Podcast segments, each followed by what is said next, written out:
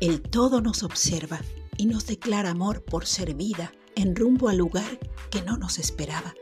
De la misma forma que la luna de Hadarian se descubrió rodeando al planeta del que no sabía su nombre, hasta que fue un espacio poblado por aquellos exploradores, precisamente los hombres y mujeres que nos trajeron hasta aquí.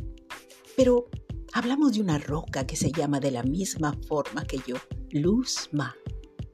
Este es mi reporte y mi experiencia en un lugar inhóspito y alejado de la civilización tal como la conocen los humanos que nos dieron vida. Este sitio nos promete ser mejor que lo que ahora es la Tierra.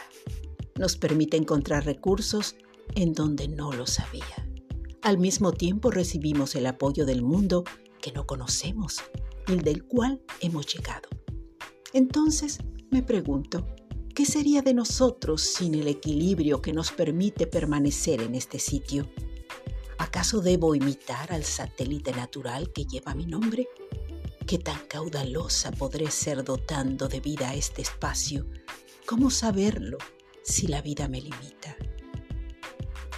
En la Tierra se han definido las acreditaciones para todos los que hemos llegado y nacido en este sitio de igual forma y bajo regulaciones de soberanía que nos amparan, se reconocerá el nacimiento de nuestro pequeño hijo llamado Nut. La vida me ha brindado una experiencia única al ser la primera mujer en parir un bebé en un exoplaneta.